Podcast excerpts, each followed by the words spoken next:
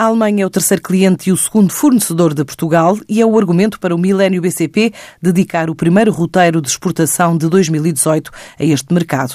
Hoje, na Fundação António Cupertino de Miranda, no Porto.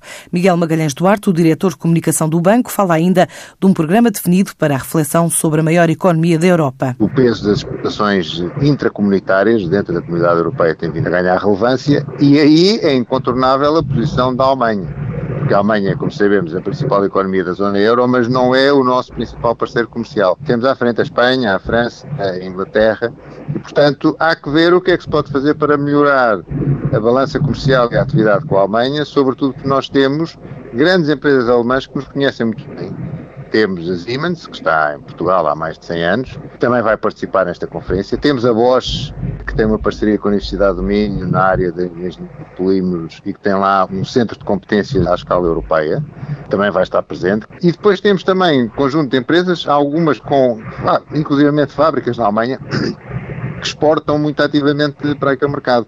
E, portanto, se nós somarmos a isto a presença que teremos também do embaixador da, da Alemanha em Portugal.